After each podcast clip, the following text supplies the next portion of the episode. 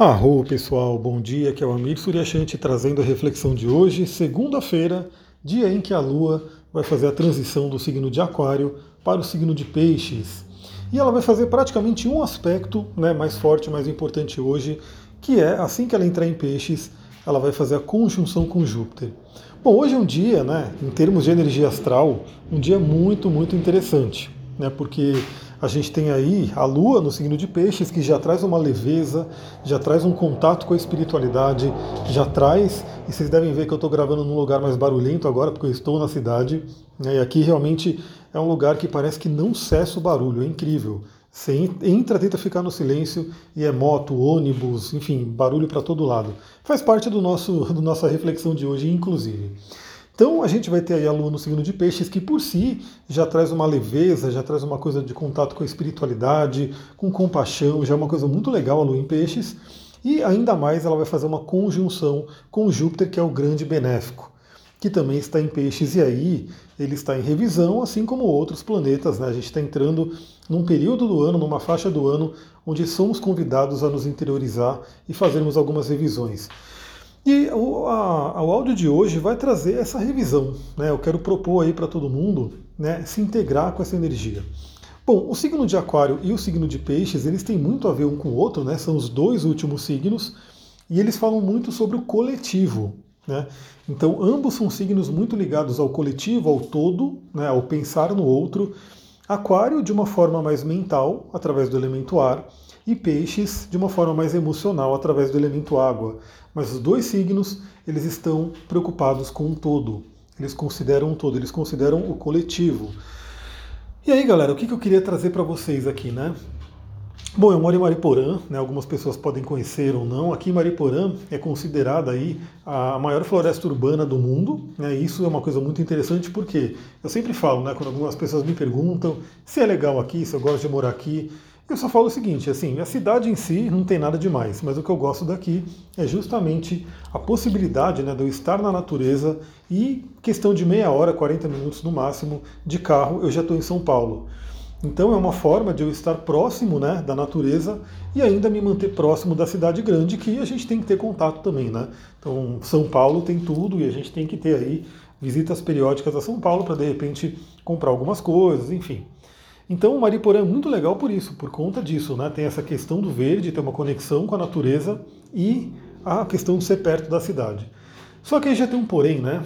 O fato dela ser perto da cidade, né, traz aí muitas pessoas. E infelizmente aí eu começo o convite à reflexão para todo mundo. Se você acha que essa reflexão é válida para mais pessoas, lembra de compartilhar, lembra de dar o seu like, lembra de, enfim, fazer com que esse algoritmo né, dos, do Spotify, enfim, das coisas todas aí, ajude a disseminar essa mensagem.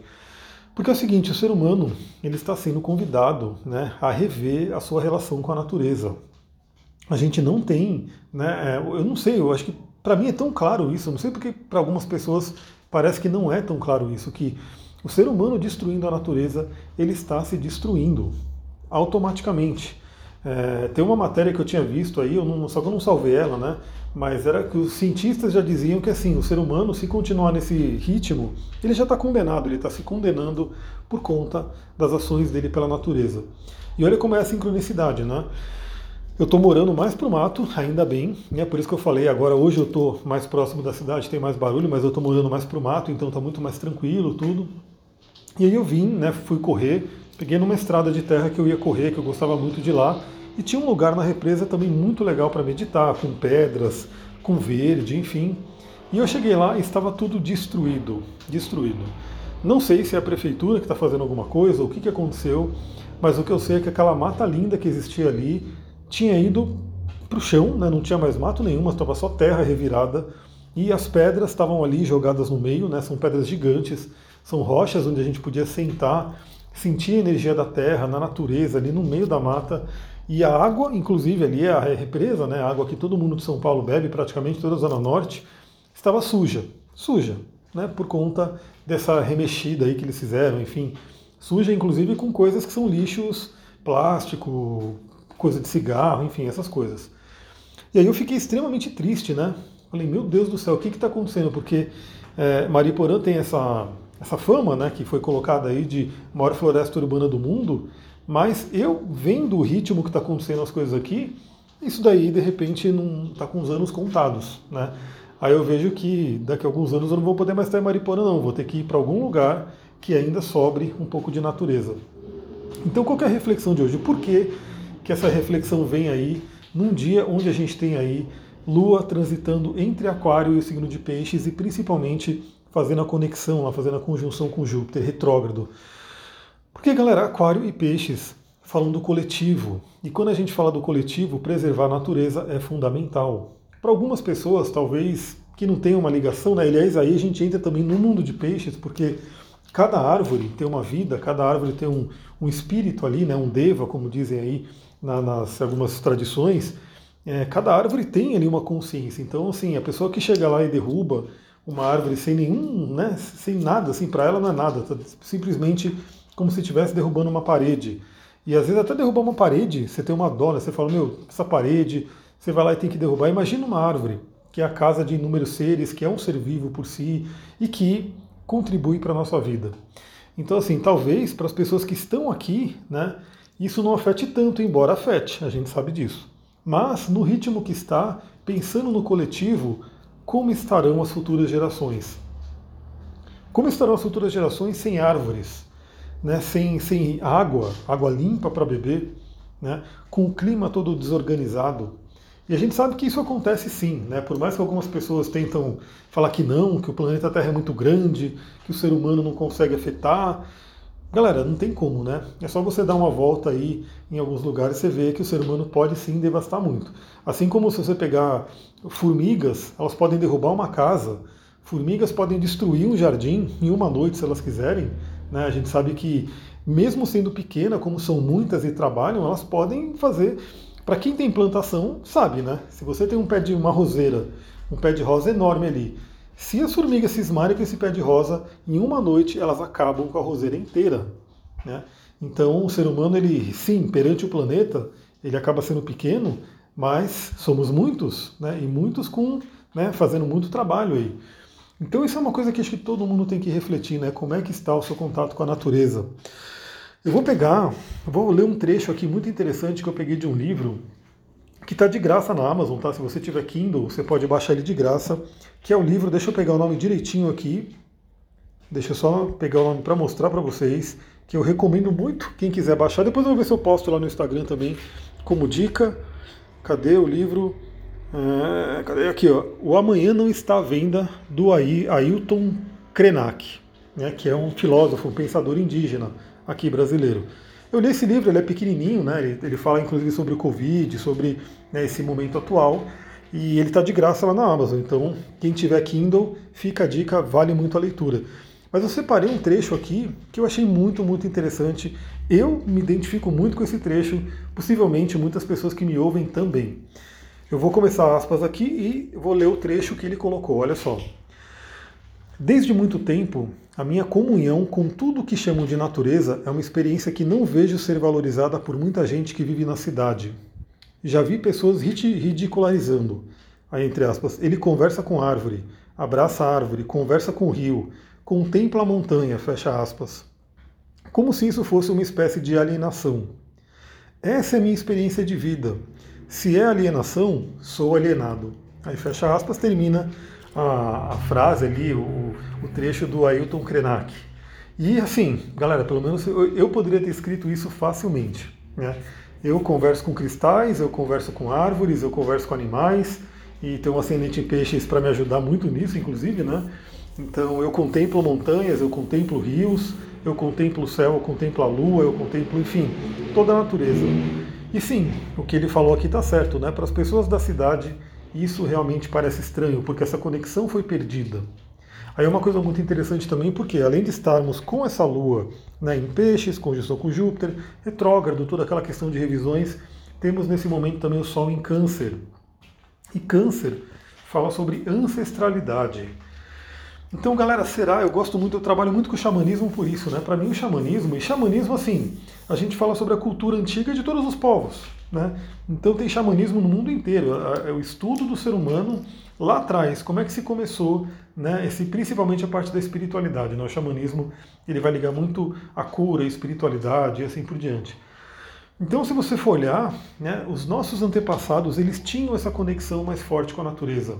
Né? Por isso que para eles era normal e por isso que muito da magia hoje em dia, né, que muitas pessoas que estudam magia, enfim, trabalham nessa, nessa área, vem disso, porque antigamente né, o ser humano ele tinha essa proximidade com a natureza.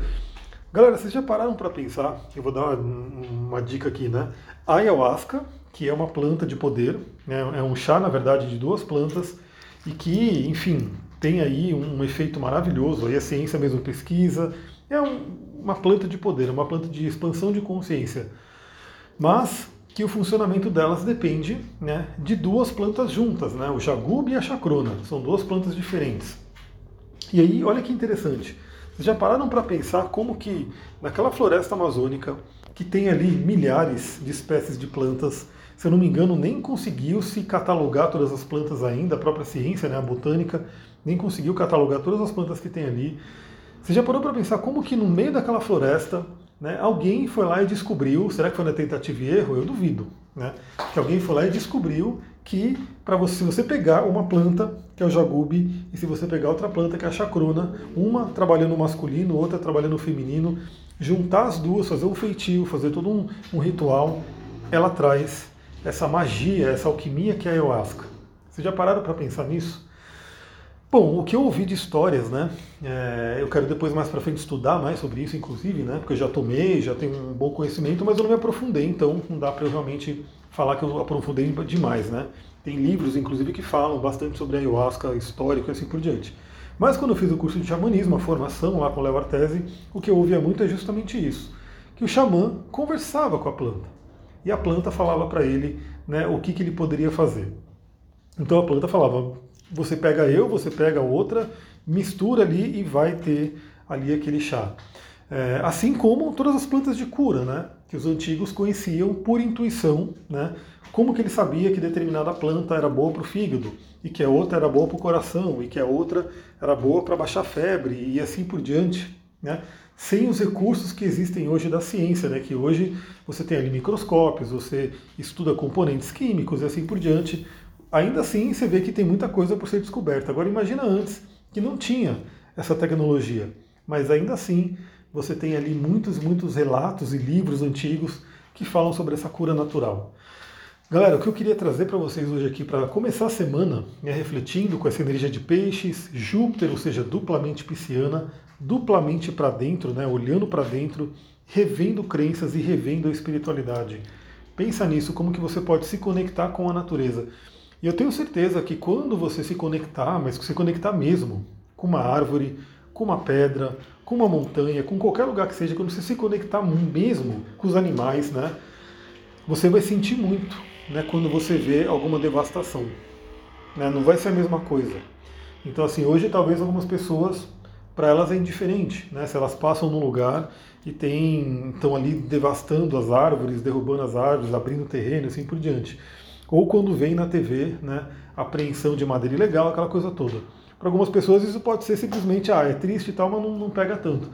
Agora, quando você ativar essa energia pisciana aí, porque peixes é espiritualidade, peixes é essa coisa que quebra, dissolve os limites, né? Então, entre eu e uma árvore, o único limite é o ego. O único limite é o ego que cria o muro de separação. Quando você tira o ego da jogada, eu e a árvore somos um. Aliás, quem me deu essa experiência na prática foi a ayahuasca. Né? E um dos rituais que eu tomei num sítio foi incrível, foi maravilhoso. Nossa, esse ritual foi. Nossa, eu poderia falar uma hora sobre ele, né? Foi muito, muito bom.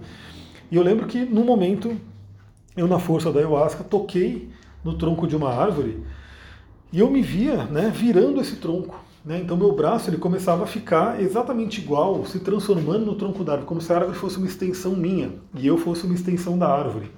E depois eu fui lá para uma outra parte e eu comecei a pegar numa folha, tocar numa folha e meu dedo começava a ficar verde, como se o verde, o clorofila, né, a clorofila da folha, fizesse parte da minha pele também. E galera, a gente sabe que é isso né? E que a planta ayahuasca ela abre a sua consciência para que você possa ver, sentir e presenciar isso. Então, como eu falei, talvez eu falando aqui para algumas pessoas seja meio inconcebível, não, a planta é planta, eu sou eu, não tem nada a ver. Mas no mundo de peixes, e a gente vai falar sobre isso no curso, né, sobre a medicina de cada signo, no mundo de peixes a gente dissolve esses limites. Galera, eu vou ficando por aqui. Novamente, se você acha que essa mensagem tem que chegar a mais pessoas, compartilhe aí com três, quatro, cinco amigos, grupos, enfim, pessoas que têm a ver com essa energia e principalmente segue lá no Spotify, dá suas estrelinhas, tudo, para que a gente possa ter aí né, o algoritmo mostrando esse conteúdo para mais pessoas. Vou ficando por aqui, muita gratidão, Namastê, Harion.